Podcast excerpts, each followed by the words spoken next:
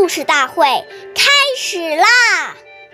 每晚十点，关注《中华少儿故事大会》，一起成为更好的讲述人。不从容，立端正，揖深圆，拜恭敬。岁月易流逝，故事永流传。大家好。我是中华少儿故事大会讲述人尚林宇，我今天给大家讲的故事是《兵部侍郎卢旋》第三十三集。唐玄宗在勤政楼设宴，宴会结束后，兵部侍郎卢旋以为皇帝已经回宫，便平稳地。骑马走在楼下，卢旋容貌清秀，温文尔雅，走在路上总有风度翩翩，仪表俊逸，与众不同。仍然在楼上垂帘观看的皇帝，被他的风度吸引了，忙问左右近臣。这人是谁？京臣便把卢旋的名字告诉了皇帝。皇帝连连称赞他含蓄宽容，风度不凡。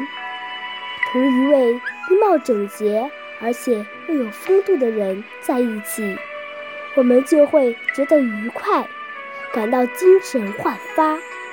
相反，同一个不讲卫生。又很俗气的人在一起，就会感到很难受。下面有请故事大会导师王老师为我们解析这段小故事，掌声有请。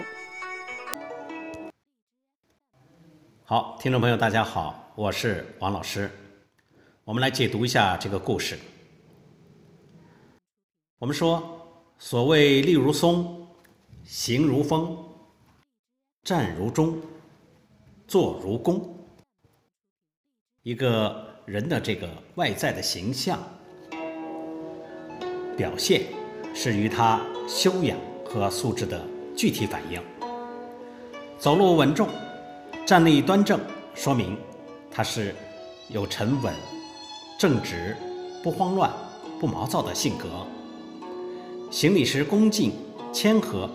说明他从内心深处尊重对方，使受礼者感到被尊敬，产生好感，很容易形成融洽和谐的气氛。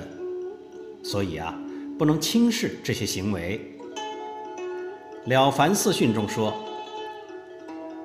大都吉凶之兆，蒙乎心而动乎四体，其过于。”厚者常祸福，过于薄者常进祸。这是告诉我们，一个人的凶福吉祸，通过这些身体的礼节行为，就可以预测他的将来如何。如果一个人的行为恭敬厚道，那么他必定有福报；如果是轻薄傲慢，懒散，那么这种人必定会招惹祸患的。好，感谢您的收听，下期节目我们再会，我是王老师。想参加故事大会的朋友，请关注我们的微信公众号“微库全拼八六六九幺二五九”。